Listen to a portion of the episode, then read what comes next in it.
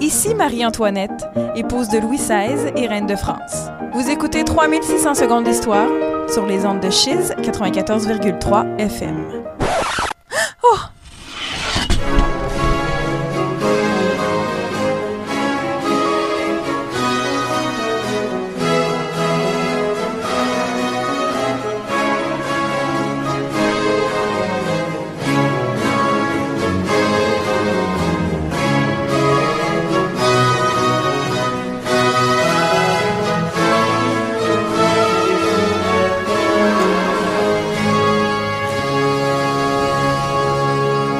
Et bonsoir à tous, chers auditeurs. Vous êtes, euh, c'est votre rendez-vous historique du mercredi soir, 3600 secondes d'histoire. Ce soir, euh, à la direction de l'émission Rémi Bouguet, je suis très très bien entouré ce soir, avec pour la première fois ma collègue Catherine. Bonsoir. Marie-Claude. Bonsoir. Et à la console, la très indispensable Kim. Bonsoir. Et ce soir, nous nous retrouvons à l'occasion donc d'une exposition qui est actuellement en salle au musée de la civilisation euh, de Québec sur les maîtres de l'Olympe, trésor des collections gréco-romaines de Berlin. Exposition magistrale donc sur, euh, sur l'Antiquité, sur les, la mythologie euh, gréco-romaine.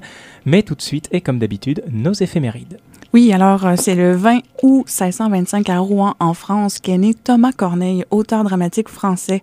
Et il n'est pas à confondre avec son grand frère, Pierre Corneille, aussi surnommé le Grand Corneille ou Corneille l'aîné.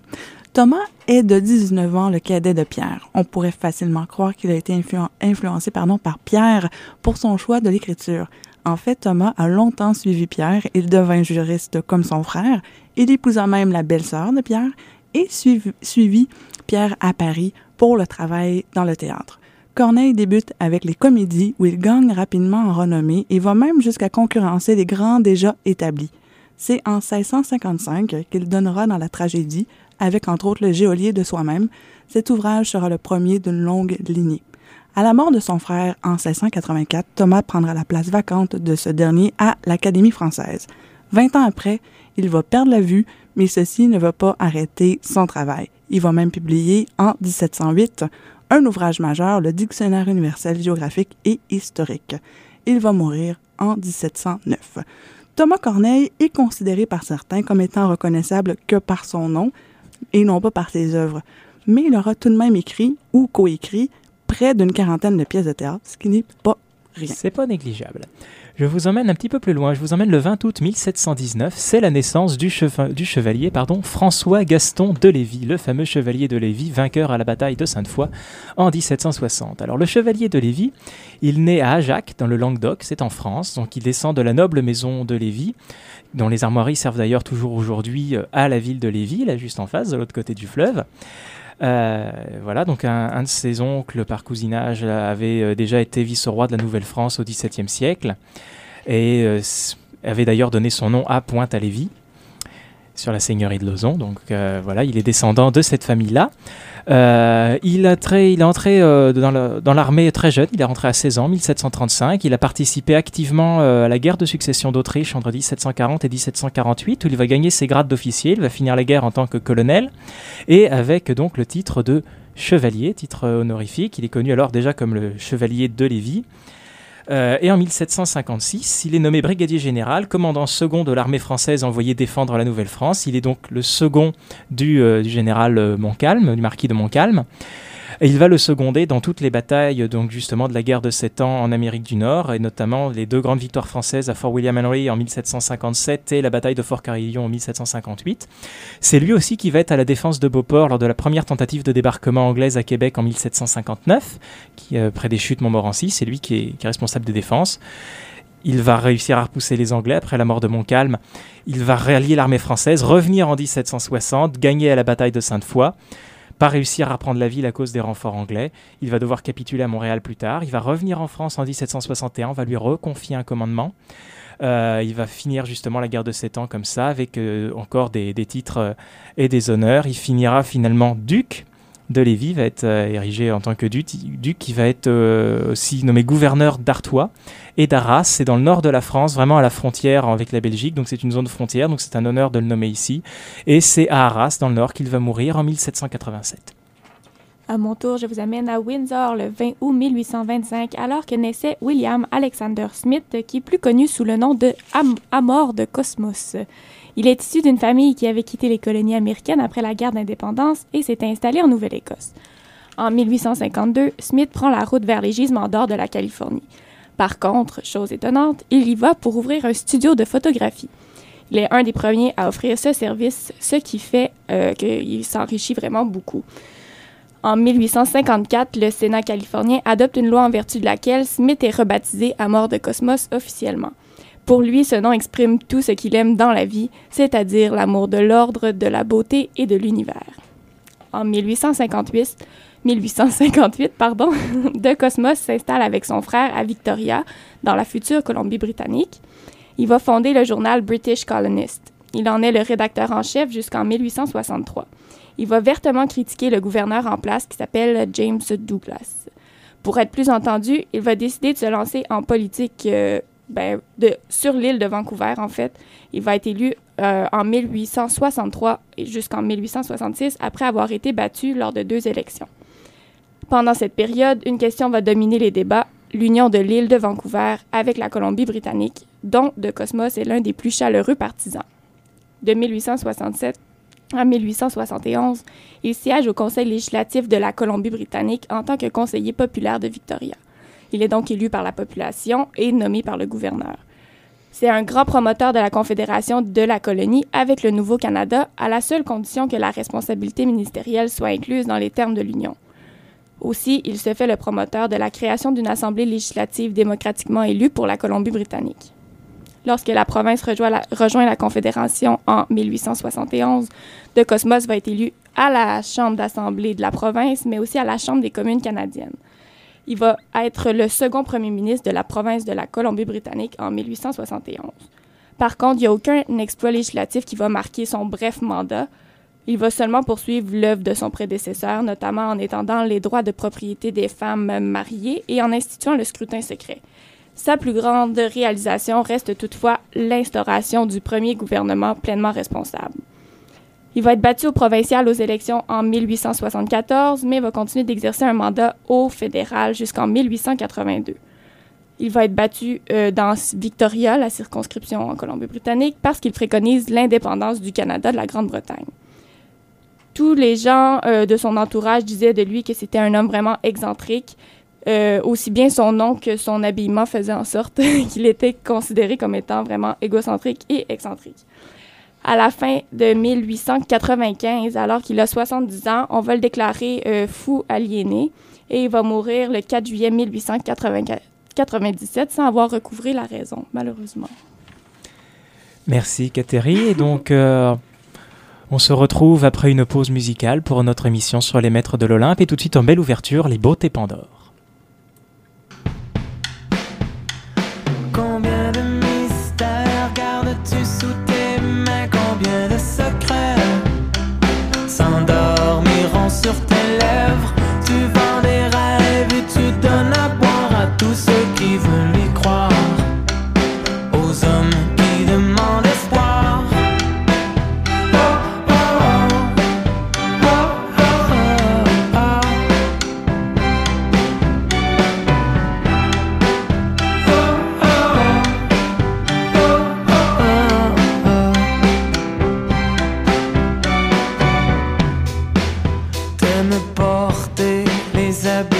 Combien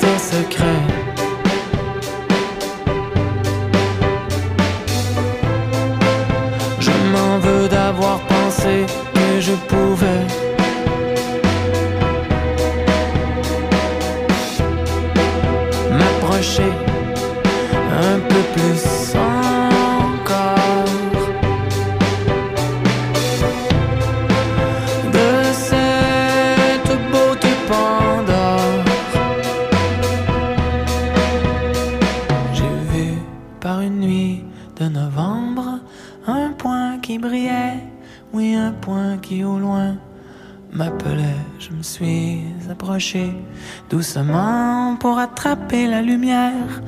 Elle m'a conduit à ton ventre et à tes mystères.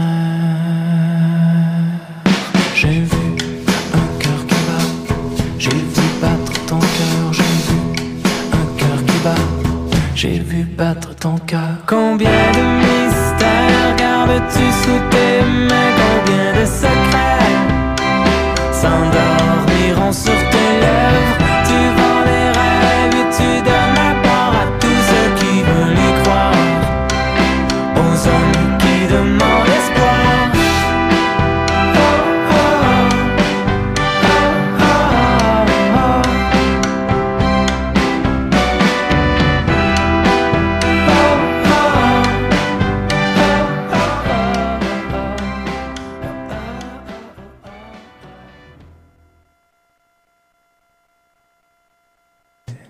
Et vous êtes de retour euh, sur les ondes de 3600 secondes d'histoire. Euh, ce soir, l'émission sur les maîtres de l'Olympe, euh, trésor des collections gréco-romaines de Berlin, exposition donc actuellement au musée de la civilisation de Québec. Donc ce soir, nous parlons d'antiquité, nous parlons de mythologie et mythologie justement pour introduire cette émission avec Kateri. Et oui, donc je vais vous parler aujourd'hui de la mythologie grecque. donc les dieux grecs, qui, pour vous situer, ont fait l'objet d'un culte pendant presque deux millénaires, soit depuis le 15e siècle avant Jésus-Christ jusqu'au 4e siècle de notre ère. Pendant ces deux millénaires complets, euh, les croyances et les pratiques religieuses ont évolué, mais les figures majeures du Panthéon sont restées les mêmes et seront même reprises par les Romains par la suite. Donc, la société divine adulée par les Grecs à l'époque de l'Antiquité est demeurée relativement stable, rassemblant les membres d'une grande famille aux relations très tumultueuses et assez colorées. La plupart d'entre eux, à partir de la génération de Zeus, dont je vais vous parler un petit peu plus tard, vivent sur le mont Olympe, qui est une montagne qui existe encore aujourd'hui dans le nord de la Grèce. C'est un espace où supposément les saisons n'existent pas et où le temps n'avance pas pour les dieux. Il l'aurait choisi parce qu'elle est très élevée, très, très élevée, excusez-moi, et donc plus proche du ciel. En plus, son sommet est souvent entouré de nuages, qui crée une aura assez mystérieuse pour les dieux. Par contre, le sommet d'une montagne, aussi élevé soit-il, n'est pas sans attache avec le sol, ce qui fait en sorte que les divinités grecques vivaient dans un lieu qui était rattaché à la terre. Euh, les dieux de l'Olympe, forment une société qui est très fermée et qui est liée par des relations de parenté et des mariages endogamiques. Par contre, il y a plusieurs enfants qui vont être engendrés à l'extérieur du groupe, notamment avec des mortels. Par contre, il est vraiment rare qu'un enfant bâtard euh, semi-dieu soit reconnu comme un dieu à plein titre. Euh, les Grecs de l'Antiquité pensent à ce moment que le monde est divisé en plusieurs domaines, comme le ciel, la terre, l'océan et les enfers, et chaque dieu et chaque déesse assument un rôle spécifique dans la vie quotidienne des Grecs et sont associés à un de ces domaines, euh, et, mais aussi à plusieurs autres aspects de la vie quotidienne, comme la médecine, l'amour, le vin et le soleil. Donc, pour cette euh, émission mythique, je vais vous parler de façon assez simple de la généalogie des divinités grecques, tout en vous dévoilant quelques mythes entourant les dieux les plus importants. Ouais, parce que si tu commences à nous faire toute la généalogie, tous les aspects qui est, qui est couché avec qui pour donner quel enfant, et puis Ouais. tout ça, là, on y est, on, on y est encore dans trois émissions au moins. Donc, j'essaie de faire ça très simple. Euh, donc, pour commencer, juste pour vous situer, la plupart des informations qu'on retient là, par rapport à la, la généalogie des, des divinités grecques, ça provient du livre intitulé La Théogonie d'Hésiode, d'Hésiode, Hésiode étant l'auteur, qui est la plus complète et la plus utilisée euh, pour étayer les relations entre les dieux. Rémi pourra nous en parler puisque Hésiode Ben, il est utilisé dans l'ex- dans Il, est- il est l'exposition. utilisé dans l'exposition, justement, en, duo avec euh, Homère. Oui, voilà. Donc, tu nous en parleras un peu plus tard. Oui. Et donc, dans sa théogonie, euh, c'est Hésiode qui va décrire la naissance des dieux au fil des différentes générations euh, divines. Et il nous apprend que les premiers êtres à former l'univers sont Chaos, Eros et Gaïa, qui est la Terre. Elle va engendrer toute seule Ouranos, qui est le ciel, et ensemble, Gaïa et Ouranos vont s'unir pour former le premier couple divin qui va donner naissance à 12 titans, 6 garçons et 6 filles, qui sont des enfants d'apparence normale, mais ils vont aussi donner naissance à des enfants dont l'apparence est plutôt difforme, comme les cyclopes et les hécatonchires. C'est le plus jeune des, des titans, qui s'appelle Chronos, qui va jouer un rôle décisif dans la généalogie divine.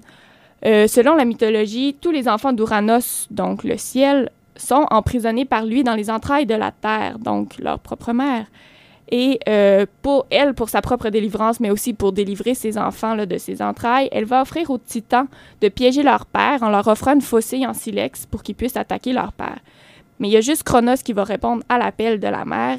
Et donc, euh, à un moment, lorsque la nuit tombe, c'est-à-dire lorsque le ciel descend sur la terre pour euh, la couvrir, en fait, Chronos va sortir de l'ombre et émasculer son père.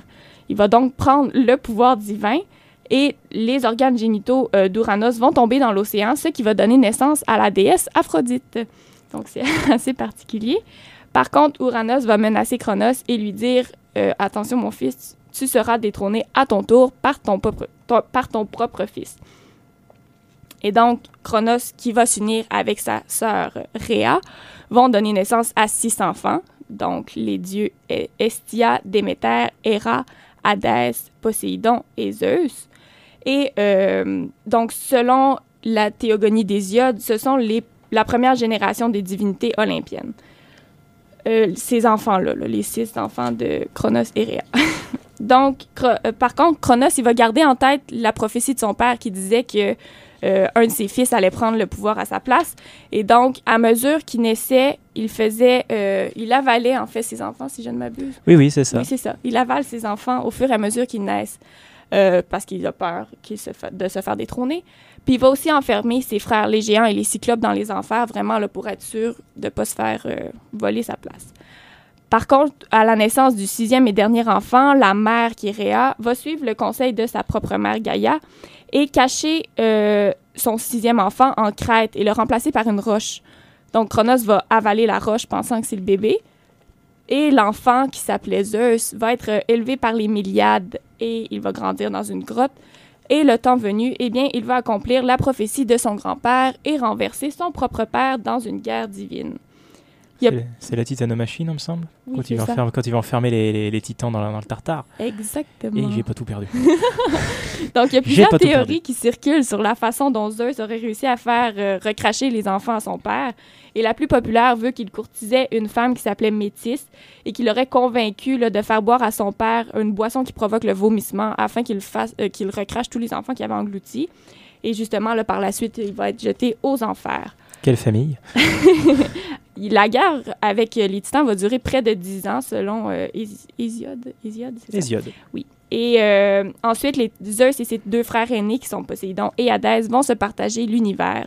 Donc Zeus s'approprie le ciel, Poséidon la mer et Hadès le monde des enfers. On pense que ce partage-là est relativement équilibré. Par contre, c'est pas du tout le cas puisque Zeus en, est en haut de tout, il domine vraiment l'univers et c'est lui qui va s'imposer comme le plus fort des dieux euh, grecs. Oui, puis ça fait un peu j'ai gagné la guerre, euh, je, prends, je prends le meilleur et puis vous partagez le reste. ça fait un peu ça. Il va épouser sa sœur qui s'appelle Héra, Bah, décidément. on voit les relations très tumultueuses. Et il- Héra, c'est la protectrice de la femme, la déesse du mariage, gardienne de la fécondité du couple et des femmes en couche. Et elle va avoir avec Zeus un- de plusieurs fils, dont Arès, qui est le dieu de la guerre et de la destruction. Euh, Héra va être très jalouse des relations de Zeus avec les autres femmes parce qu'il va vraiment fréquenter euh, plusieurs autres. Il va avoir un enfant avec euh, sa sœur Déméter, qui est la déesse de l'agriculture. Il y a une belle anecdote par rapport à ça. Leur fille, elle s'appelle Corée. Plus tard, elle va se faire appeler Perséphone et elle va être capturée par son oncle, le dieu de l'enfer, le frère de ses parents, en fait, euh, Hadès, parce qu'il veut en faire sa femme.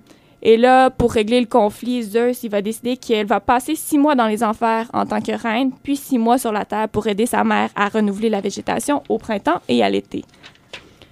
Euh, Zeus poursuit la fondation de la seconde génération des dieux, également en créant Athéna, qui va sortir de son crâne, et aussi euh, en s'unissant avec Leto. Il va avoir deux enfants, Apollon et Artémis, et euh, plusieurs autres là, qui vont vraiment être tous des dieux du, par- du Parthéon. Aphrodite, Mm. Hermès. Oui, euh, voilà. En fait, ben non, euh, oui, oui, c'est vrai. Ben, Mais le seul dieu qui est assez particulier, c'est euh, qui est, il est né avec une mortelle, donc c'est Dionysus. Rémi va sûrement nous en parler plus tard parce qu'il il, euh, Dio- Dionysos, oui, c'est particulier la Dionysos, naissance de ce dieu-là, tant mythologique que, dans les faits, dans, dans le panthéon, co- comment il est rentré. Dans l'exposition, il a une place il- à part, mais Oui, c'est ça. Non, mais il, il est vraiment là, très présent à l'exposition.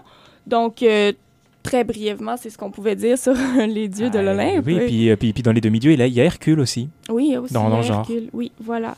Et donc, euh, ce Non, serait- n'allez pas voir le film. oui, c'est de l'antipub, mais j'affirme. et Mais donc- encore, si c'est le film de Disney, moi, je vous le recommande. Eh ben, li- li- limite, oui, qui- quitte à aller voir un Hercule, j'ai plutôt l'impression qu'il faut retourner aller voir euh, celui de Disney plutôt que le film qui est actuellement en salle. Effets spéciaux exclus, évidemment. Et donc, euh, est-ce qu'on s'en va en musique? Bah, ma foi, oui, ça me paraît être l'heure. 20h49, on s'en va en musique. On va continuer cette émission, donc avec euh, aussi dans le genre mythologique. On s'en va avec Luce Tufo qui nous chante Ulysse.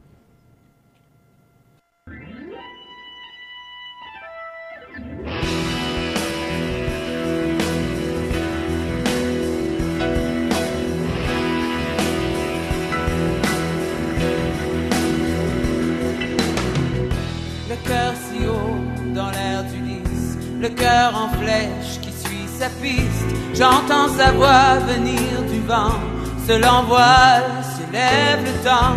Tous ces marins l'attachent au mât, corde serrée, il saigne tout bas. Les pieds, les mains, il m'appartient. Pourquoi faut-il être assassin pour aimer?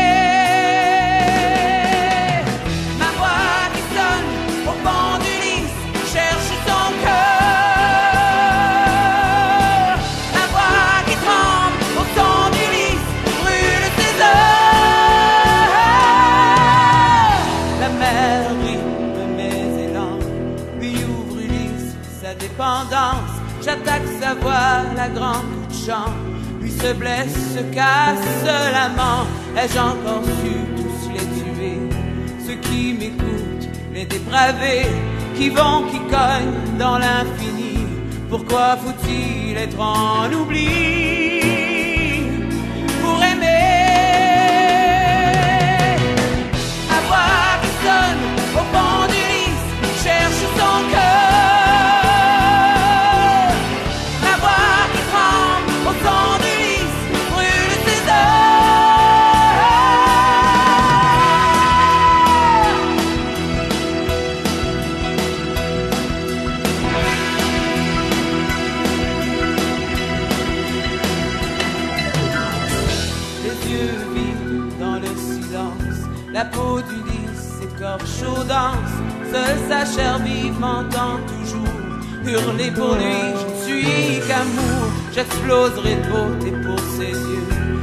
j'exploserai de caresses contre l'ennui, j'ai son bonheur dans le sang, pourquoi faut-il être mourant?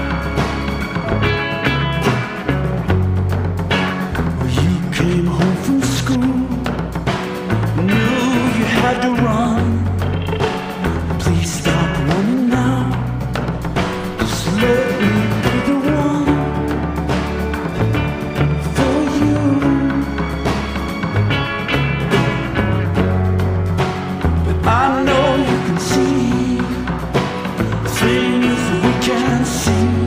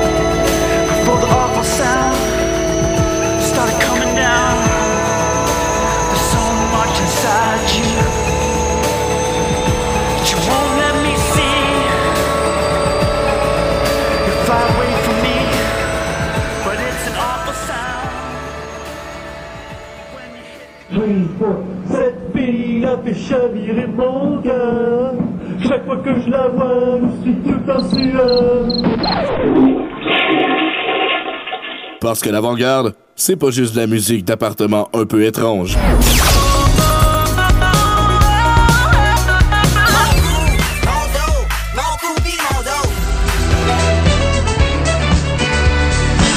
La vie est faite que t'es devenu ce que t'es. Ça veut dire? Chiz 94.3, ta radio.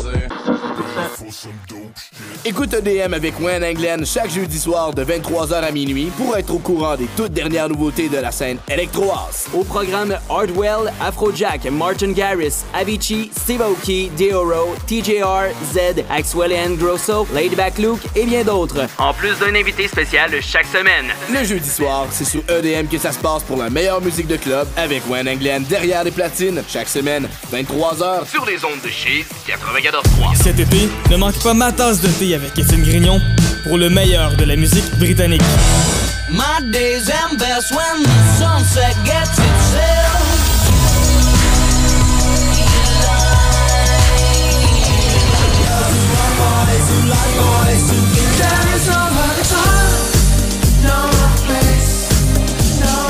tasse de thé, c'est un rendez-vous tous les samedis dès midi au Chiz 94.3 et en différé au chiz.ca. On part à l'anarchisme musical.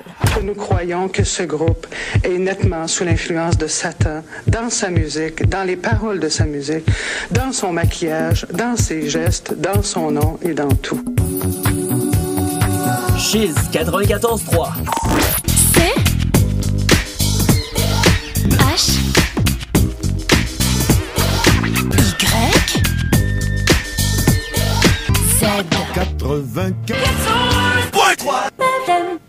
De retour sur les ondes de 3600 secondes d'histoire, votre rendez-vous historique euh, du mercredi soir. Juste avant les publicités, vous avez pu entendre Awful Sound, euh, qui parle en fait du, euh, excusez-moi, du mythe d'Eurydice, d'Orphée aux Enfers, d'où le rapport avec notre émission. Et euh, après, les, des mytholo- les mythes deviennent concrets, les mythes ont, une, ont un impact terrestre que l'on retrouve aujourd'hui dans l'archéologie de la Grèce antique. Et c'est Marie-Claude, notre spécialiste S archéologie, qui nous en parle. Oui, en fait, je vais euh, me poser sur euh, la sculpture seulement parce qu'avec l'art grec, on pourrait euh, Là aussi, ben, aller, on aller très loin. disserter pendant trois émissions au moins. Tout à fait. Alors, la sculpture est probablement l'aspect le plus connu de l'art euh, grec antique et c'est probablement aussi lui qui, qui exprime le mieux le beau, l'idéal et la perfection euh, plastique. Dans ces dernières années, il y a eu plusieurs recherches qui ont été faites et plusieurs euh, archéologues se sont penchés sur l'origine du, de l'art grec. Et une des grandes théories qui, qui, court en ce moment, c'est celle d'une origine égyptienne et levantine. Et la preuve de l'interconnectivité entre la Grèce, l'Égypte et le Proche-Orient n'est plus à refaire. Le lien méditerranéen est fait à partir de l'âge de bronze. La problématique, par exemple, avec l'art et la sculpture, c'est qu'on a euh, pour le moment un certain manque de données. Euh, si on considère seulement la statuaire, il y a plusieurs exemplaires qui ne sont pas parvenus euh, jusqu'à nous aujourd'hui, sont, sont disparus, puis je vais y revenir un peu plus tard. Donc, les statues grecques, depuis les débuts, sont créées dans de nombreux euh, matériaux. On va retrouver le classique euh, marbre blanc, dont j'ose croire fait partie euh, de l'exposition que Rémi euh, t'a vue. Assurément, assurément. Alors, outre le, euh, marbre blanc, euh, ben le blanc, oui, marbre blanc, il peut avoir différentes couleurs en fait, à ma connaissance. Euh, les statues étaient aussi façonnées dans le bois, dans la terre cuite, et ces deux matériaux qu'on peut comprendre pourquoi ils n'ont pas resté vraiment jusqu'à nous, parce qu'en archéologie, c'est pas des trucs qu'on trouve souvent, à moins d'avoir vraiment une préservation euh, nickel sur les sites. On va retrouver aussi des statues qui sont en cri, cris éléphantin. Et alors, est-ce que vous connaissez ça, Catherine, Rémi? Bah, le, le, le cris éléph- ce qu'on appelle le cris éléphantin, c'est enfin, c'est vraiment les grandes statues monumentales, justement étayées de bois, puis en pierre monumentale avec de l'or et compagnie. C'était vraiment très monumental dans les grands temples. hein, Exactement. Donc, c'est une, une statue en bois qui est recouverte de plaques d'or et d'ivoire. Donc. Et, c'est. et peinte aussi, il me semble. En Oui, partie. il y a toujours, euh, toujours, Oui, toujours la couleur là-dessus. Donc, c'est une, technique en sculpture qu'on va voir, là, entre autres, sur la statue d'Athéna dans le Parthénon et aussi celle de Zeus à Olympie. Donc, deux très grandes, majestueuses statues. Celle de Zeus a disparu, il me semble. On la connaît juste par des, par des reproductions et par des, par des, écrits, par des écrits justement Des de l'époque, des, historiens des ou des gens, des témoins qui nous ont laissé des écrits en disant c'était magnifique, mais elle a disparu, malheureusement. On, on ne sait pas à quoi exactement euh, elle est. euh, elle est aujourd'hui. Et euh, ben, finalement, pour euh, cour- couronner la liste des matériaux, on va retrouver euh, plusieurs statues en bronze aussi. Encore une fois, c'est un matériau qui peut ne pas être conservé longtemps parce que ça peut être réutilisé pour faire d'autres d'autres choses par la suite. On fond la, on fond, on fait fondre, on fait la statue et on fait des trucs pour euh, faire la guerre souvent. Des armes, des, des outils, des- oui, Exactement. malheureusement. Et c'était Et- ré- c'était récupéré aux époques, aux époques ultérieures. Exactement. Longtemps, pendant plusieurs, plusieurs années. On va retrouver aussi plusieurs styles dans la statue, euh, dans les statues grecques. En fait, on passe d'une période euh, très, euh, la période néolithique de base, la période aussi, le style en fait cycladique, il y a la période géométrique, la période orientalisante, et on tombe avec la période archaïque, lorsqu'on va trouver les premières statues debout, les kouros, qui sont des, des jeunes hommes. Il y a deux périodes classiques qui vont suivre où on va découvrir le discobole et l'éphèbe de Marathon et la période hellénistique avec la Vénus de Milo qu'on reconnaît et la victoire de Samothrace aussi. Et donc, les statues qu'on a en tête, souvent, c'est des, les statues qu'on va avoir euh, dans les dernières périodes, donc la classique et la, la hellénistique. Et dans cette évolution de style-là, on passe du plus simple au plus complexe, la sobriété, jusqu'à des expressions de grandeur et de pouvoir.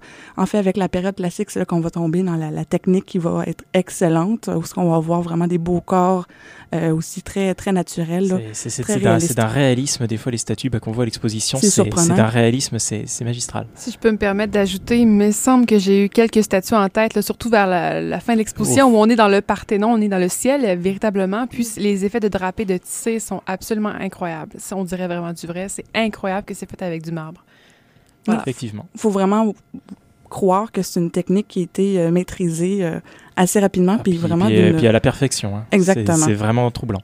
Et donc, on part avec une nouveauté à l'époque archaïque des kouros, qui sont les premières statues euh, debout. Et il y a une autre aussi, une autre merveille là, de la technicité euh, grecque, c'est la représentation du corps humain euh, qui devient non pas debout, mais, mais en plein mouvement, comme le discobol, qui est un homme penché en train de vouloir lancer un disque. Donc, c'est assez incroyable aussi. Donc, il y a le drapé, mais il y a aussi les mouvements du corps qui sont très bien rendus dans le marbre. Il y a une idée qui semblait saugrenue au 19e siècle, euh, tellement qu'on l'a un peu oublié, et c'est la polychromie. Donc, tu en as parlé un peu? Oui, la peinture. Exactement. Donc, la, la polychromie, on sait maintenant, il y a des analyses qui ont été faites, les peintures, ben les peintures, pardon, les statues et aussi l'architecture étaient peintes. Donc, la Grèce antique n'était pas toute blanche, elle était plutôt très colorée. Ça, ça on, a, on, on, a, du mal à se le représenter aujourd'hui. Ben oui, parce qu'on a l'impression que c'est pas aussi classique que ça pourrait être. Le blanc, c'est beaucoup plus... Euh, c'est comme les, les, grandes, les grandes cathédrales gothiques, les grandes cathédrales romanes aussi qu'on pensait, en fait, on les visite en France, par exemple, ou bon, un peu ailleurs, puis c'est que du marbre, c'est que de la pierre. Il faut vraiment s'imaginer que c'est coloré partout. C'est vraiment un fait à, à, jeter au vidange que, que, que, que l'art qui nous est resté, euh, c'était tout blanc ou c'était d'origine. C'est simplement par manque d'entretien que ça s'est décoloré ensuite. Et voilà, tout, tout à fait. Et aussi dans la polychromie, on va aussi euh, retrouver l'utilisation des matériaux métalliques pour donner de la couleur sur les statues. On va aller chercher un alliage riche en cuivre pour faire une couleur rouge. Donc, euh, les lèvres, les euh, sourcils, bizarrement, étaient rouges aussi. Alors, je, je, je, comprends pas pourquoi, mais bon, ça se pourrait. Puis le sang aussi, des fois, était représenté. On va trouver des statues avec des, des euh, les dents qui sont plaquées en argent pour être un petit peu plus blanches, et même les ongles aussi avaient ce recouvrement-là. Euh, donc, il y avait vraiment de la couleur, puis c'était très, euh, c'était très coloré, en fait, puis ça donnait beaucoup de une luminosité, en quelque sorte. Puis le plus beau travail, je crois, c'est les yeux.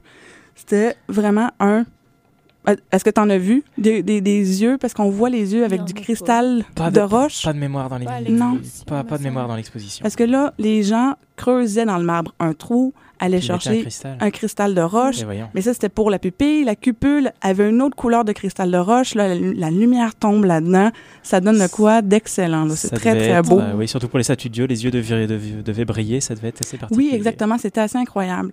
Et la plupart des statues, on va les retrouver dans les temples et dans les sanctuaires, à, afin de, de, de, de donner euh, une vue à ce que à ce qu'est les dieux et les déesses. Et de sanctuaire, justement, il est question euh, dans cette chanson que nous allons vous passer maintenant. Cette chanson, je tiens à la présenter, c'est la chanson de Seikilos. Alors c'est particulier, c'est une chanson. La musique et les paroles, et je tiens bien quand je dis la musique, datent du, premier, du, deux, du, du deuxième ou du premier siècle avant Jésus-Christ. C'est une dédicace funèbre. Alors c'est de l'archéologie musicale. C'est de l'archéologie musicale. voilà, c'est une dédicace, c'est une stèle qui a été trouvée près d'un tombeau dans les environs d'Éphèse.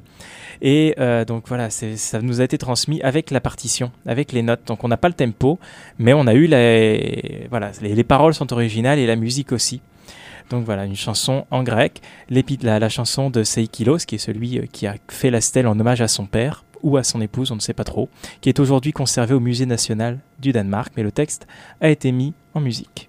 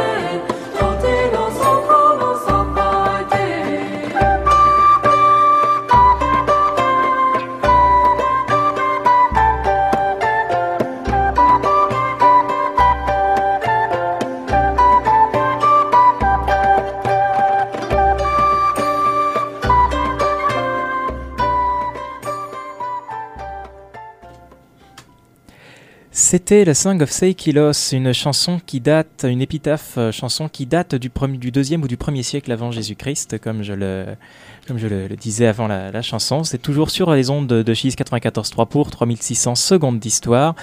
Et il est temps de conclure cette émission en parlant de l'exposition euh, qui en est le thème, justement, les maîtres de l'Olympe, euh, collection gréco-romaine des musées de Berlin exposée en ce moment au musée de la civilisation. Alors on va commencer par le commencement. Comment ces collections, ces magnifiques statues et ces œuvres antiques euh, nous sont arrivées depuis le monde antique euh, à Québec en passant par Berlin? Vous vous posez la question, n'est-ce pas, tous autour de la table? Et vous aussi, chers auditeurs. Eh bien, en fait, euh, ça, a, commencé au XVIIe siècle. Ça a commencé dès, le XVIIe siècle quand les rois de Prusse et puis ceux qui avaient avant eux en Allemagne ont fait l'acquisition à Rome de plusieurs collections privées. Et donc des collections de statues antiques. Euh, À Rome, il, suffisait de se pencher pour en ramasser à l'époque. hein, il y en avait vraiment partout. Donc les cardinaux et tout ça, c'était composé des collections. Ils les ont vendues pour des raisons euh, diverses et variées. Et donc les rois de Prusse en ont récupéré un certain, un certain nombre. D'autant plus que, bon, le 19e, c'est une époque où l'archéologie se constitue comme discipline et donc il y a des gens qui vont commanditer des archéologues Ouais, pour aller en piller. oui, mais là, on, est- on est avant le 19e. On est Ah, mais vraiment, il n'y a, pas- a des gens on- qui faisaient est des vra- expéditions Oui, pour aller ça, piller ça commençait à la, à la. Renaissance. On trouvait Pompéi et compagnie, mais là, je te parle du 17e, 18e siècle. et on va Ah, commencer à se ça. composer des collections avant de lancer des expéditions archéologiques au 19e siècle. Mais effectivement, l'Allemagne va se, la Prusse d'abord va se composer des collections, commencer à ouvrir même des musées, des musées privés pour les nobles, puis petit à petit, de temps en temps, à les montrer un peu au public. Euh, et au, au 19e siècle, ça va être l'explosion des débuts de l'archéologie, de la nouvelle passion pour, le, euh, pour, pour l'art antique. Et l'Allemagne va commanditer plusieurs expéditions euh, archéologiques au sens où on l'entend au 19e siècle, en Grèce, en Turquie, qui était la, Turquie a longtemps été, enfin, été co- colonie grecque, c'était la, la Ionie, la, la pardon, c'était vraiment le, un des bassins du, du monde grec. Et les Allemands ont fait énormément de, fouilles. Et effectivement, à l'époque, on s'embarrassait pas de savoir euh, que c'était sur place ou compagnie. On prenait euh, ce qu'on trouvait dans la terre et on ramenait ça dans son pays, ce qui a permis à Berlin de se composer une collection grecque, romaine et également étrusque, la région au nord de l'Italie, au nord de Rome, qui faisait beaucoup de commerce avec les Grecs. Ça leur a permis de se composer une collection assez imposante et qui a très vite fait autorité en Europe qui a été dispersée pendant la Seconde Guerre mondiale. Les nazis ont mis ça à l'abri pendant les bombardements euh, de Berlin. Ensuite, c'était la guerre froide, la séparation de Berlin en deux, puis la séparation de l'Allemagne. C'est que ça a rendu difficile la recomposition de la collection. À la réunification en 1940 1990 de l'île- au musée à Berlin, où il y a pas mal de musées. Berlin est une ville très culturelle. Les musées vont vraiment rouvrir et se remettre en valeur. Les collections vont être rassemblées autant que faire se peut. C'est là qu'on se rend compte qu'il y a des pièces qui ont été perdues, des pièces qui ont été détruites. On est en train de tout reclasser. C'est un travail qui n'est d'ailleurs toujours pas fini aujourd'hui, 20 ans, plus de 20 ans après la, réunification. Mais il commence à y avoir des partenariats entre musées partout en Europe, que ce soit sur le thème de l'Antiquité ou d'ailleurs. Et c'est ainsi que le musée de la civilisation de Québec euh, va entamer un partenariat avec les euh, collections d'antiquité des musées nationaux de Berlin. Et Berlin va accepter d'envoyer plusieurs pièces à Québec et en passant, Québec va, euh, en échange va restaurer certaines pièces. Et là, je pense à une pièce en particulier de l'exposition euh, qu'on voit euh, vers la fin de l'exposition, une victoire, une déesse victoire qui chevauche un taureau, qui s'abat sur un taureau. C'est un, c'est un relief, hein, c'est une stèle. Elle était brisée, brisée en deux. Et dans l'exposition, on la voit intacte. Et même d'ailleurs polie un petit peu pour être un petit peu plus blanche. Québec, le Québec a vraiment redonner vie à certaines pièces qui étaient quand même euh, un peu abîmées. Et euh, ça, ça se voit bien notamment, il y a un livre qui va avec l'exposition, c'est le livre Les Maîtres de l'Olympe, qui va avec l'exposition, qui s'achète à la boutique du musée. Et le livre a été fait avant que l'exposition soit ouverte, et donc on y voit les mêmes pièces que dans l'exposition, prises en photo avec beaucoup de textes, beaucoup de précisions de professeurs d'université, etc. C'est dans un style très vulgarisé, c'est vraiment un livre très accessible et un complément, j'ai presque envie de dire, indispensable à l'exposition. Et donc on voit justement les objets en photo avant qu'ils soient dans l'exposition, et ça m'a vraiment saisi de voir qu'il y a des objets qui avaient vraiment été bien restaurés, par exemple. Et donc voilà comment c'est que ces pièces se sont retrouvées ici à Québec et dans une mise en scène, euh, faite euh, par Daniel Castonguay et Caroline Lajoie, euh, des architectes Bisson et Associés. Ils ont vraiment mis en scène l'exposition pour la rendre vivante et ma foi, le résultat est assez réussi. Quand on entre dans la salle d'exposition, qui est une salle au premier étage, euh, on rentre. Ah, sur notre gauche, il y a une présentation euh, un petit peu de ce que c'était le monde grec, euh, monde grec antique et compagnie. Puis ensuite, il y a une, une petite montée. On monte et on est entouré par les statues de 12 dieux qui sont les 12 dieux principaux mis en valeur dans l'exposition. Et on monte vers un fond euh, justement qui représente un ciel avec des nuages. Qui m'en parlait tout à l'heure justement avec, avec fameuses 4 ou 5 statues, je ne sais plus, qui sont bien exposées, qui sont d'un réalisme absolument magnifique.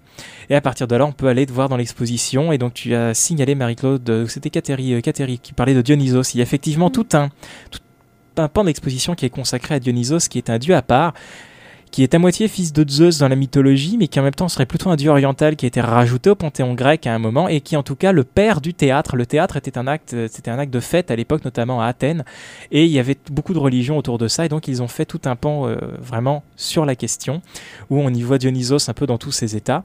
Ensuite, il y a tout un cortège, c'était l'autre côté de Dionysos, avec toutes les fêtes, les Dionysies, puis toutes les, banquets qui étaient mis aussi sous le signe de Dionysos, et donc on y retrouve des statues, des reliefs qui représentent ces banquets, les amphores dans lesquels on mettait le vin qui représentent soit des scènes de banquet, soit des scènes mythologiques avec Hercule ou des fois des scènes dont tu parlais aussi un peu, Cathérie, la théogonie et compagnie. C'est très représenté sur les amphores. On arrive au sanctuaire qu'a brièvement évoqué Marie-Claude, qui étaient des lieux justement où l'on vénérait les pas où l'on vénérait Dieu, c'était pas nos églises actuelles, c'était justement la maison du Dieu au sens propre, et on sortait les statues, les fameuses statues chryséléphantines, ou même un peu plus petites, qui, étaient qui représentaient le Dieu, on les sortait des sanctuaires au moment des fêtes religieuses, c'était une autre conception de la religion, il y a tout, ça très bien expliqué. Les statues, il y a aussi des, sculptures votives, justement des des objets que l'on donnait en offrande aux dieux au moment des fêtes religieuses, qui n'étaient brûlés ou non, mais certaines c'était juste des objets qu'on donnait en offrande et qui, nous ont été conservés justement car dans les sanctuaires. Et donc c'est très intéressant. Et on termine l'exposition en allant vers la sortie par une évocation des jardins romains, car les Romains se sont directement inspirés de l'art grec à tel point qu'il euh, y a beaucoup de pièces de la collection qui sont des pièces antiques, on ne revient pas là-dessus, mais qui sont datées du 1er, voire du 2e ou du 3e siècle après Jésus-Christ, et qui sont des œuvres romaines, mais dont on sait par différentes sources, parce que les auteurs latins nous ont laissé pas mal de traces, dont on sait euh, qu'en fait ce sont des copies de statues qui ont été vues en Grèce. Non, si je peux euh, me permettre. Permets-toi, Marie-Claude, permets-toi. Les, les, statues grecques étaient souvent faites dans des matériaux périssables. Et donc, les Romains reprenaient dans les débuts les, les, les, modèles en faisant des, des, nombreuses copies en marbre. Et donc, le marbre va rester beaucoup plus longtemps. Voilà. Donc, souvent, on peut se tromper. On va voir une statue et on va penser qu'elle est grecque, mais en fin de compte, elle est romaine, même si elle est en marbre. Il y avait ça, et il y avait aussi tout simplement que euh, le, fait de copier le monde grec, c'était un peu le modèle, justement, la, la, philosophie, l'éducation grecque et compagnie, c'était un certain modèle. Et donc, quand les Romains allaient, euh, des Romains allaient justement faire leur éducation en Grèce, ou en tout cas terminer leur éducation en Grèce, et donc ils visitaient tous ces lieux qui étaient déjà antiques. Pensez donc à Du 1er siècle après Jésus-Christ, visiter le Parthénon qui a 600 ans, c'est comme aujourd'hui quand on visite une cathédrale. C'est euh, quelque chose d'ancien, et ils voient des statues, ils voient des fois des fontaines, des bassins, des organisations, et pour peu que ce soit un Romain assez aisé financièrement et dit Hey, voyons, ça dans ça de l'allure. Si dans ma villa à la campagne, j'allais justement reproduire cette fontaine, cette statue, et c'est comme ça que les statues vont se rendre. Euh, chez les Romains. Et c'est comme ça aussi, d'ailleurs, que c'est pour ça aussi que le livre prend tout son sens.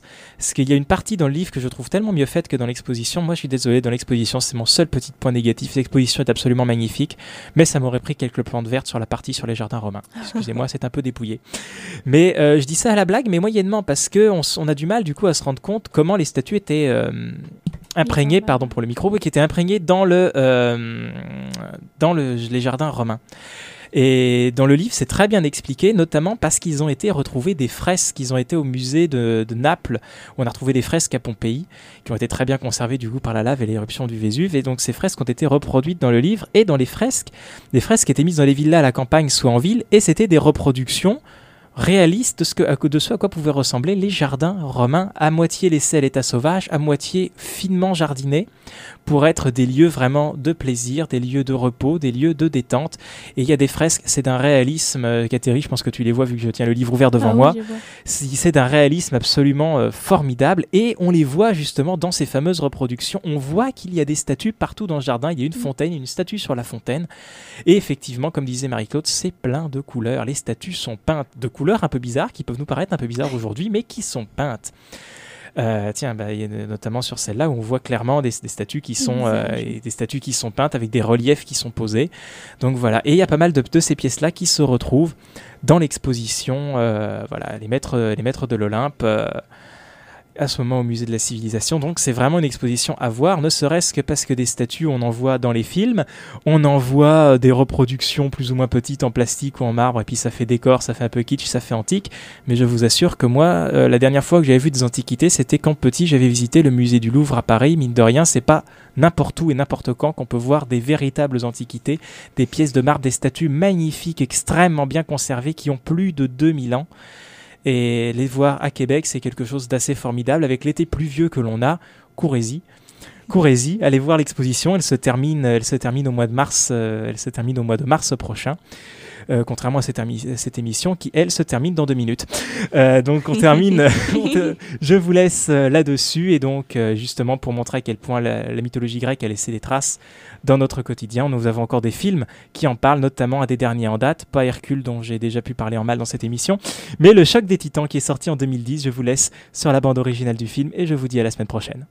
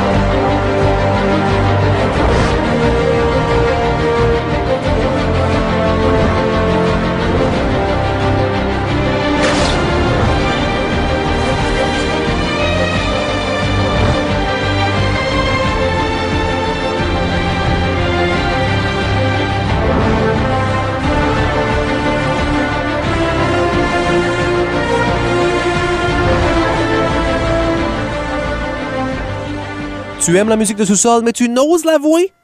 Eh bien, voici la solution à ton problème existentiel, jeune fou. L'émission Va chercher le